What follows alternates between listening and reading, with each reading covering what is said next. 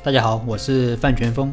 那在分享今天的内容之前啊，我想让大家先思考一个问题：如果你的企业模式非常的成熟，想向异地扩张，那你会想到什么方式？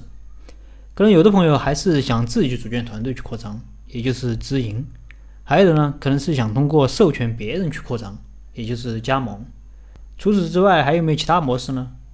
那在说其他模式之前，我们先来看一看直营和加盟。这两种方式都各自有什么优缺点？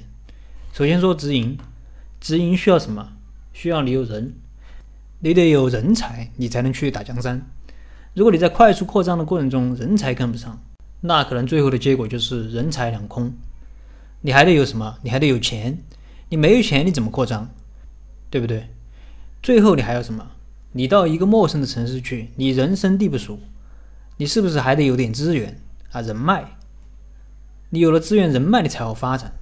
当然，我不是说没资源就不能做，没资源当然可以做，但是肯定要花更多的时间，而且效果还不一定好，对不对？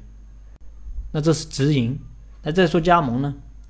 相对于直营来说，加盟不用你自己出钱、出人、出资源。不但如此，你还能收加盟费、管理费、培训费等，你还能在供应链上赚钱。所以很多企业都选择以加盟的方式来扩张，但加盟的弊端也很多。其中有一点就是加盟商干着干着，可能他就自己干了，因为他该学的都学会了。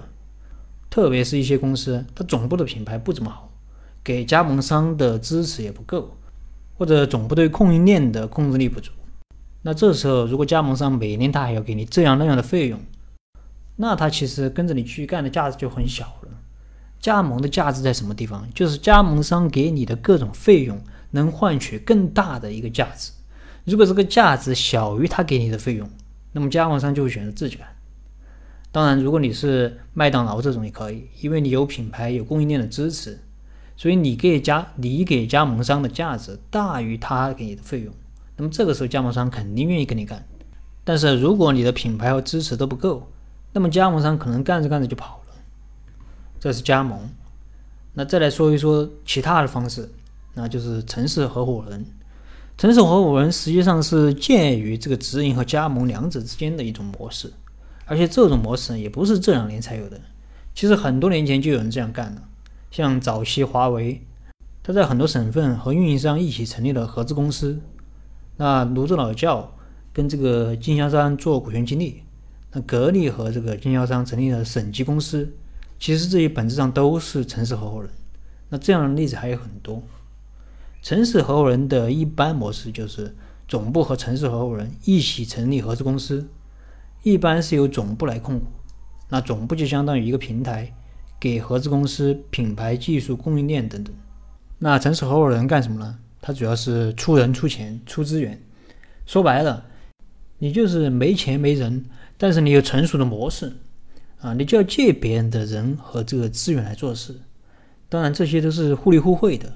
人家有人有钱，就是没有好的模式，那么正好你呢就一拍即合。那城市合伙人相对于直营来说，它的扩张会比较快，时间就是金钱。如果你真的一个地方一个地方自己去做，那就太慢了。你慢的话，可能就会被竞争对手干死。相对于加盟来说，它不是那么容易背叛你，包括在利润分配上，虽然总部占大股，但是不一定要分红占大头嘛。可以把更多的利润给到城市合伙人，甚至如果城市合伙人干得好，我们还可以给他总部的股权，像泸州老窖那样，总部上市，给合伙人总部的股权，让他也能够享受这个股权增值的收益，可以进行一个更深度的捆绑。那么总结一下，城市合伙人啊，它实际上是介于直营和加盟两者之间的一种模式，可以说是取长补短，也是我们企业在对外扩张的时候。一个非常好的选择。好了，那么今天的内容就跟大家分享到这里。如果你有什么疑问，你可以添加我的微信或者给我留言，我们再深入的沟通交流。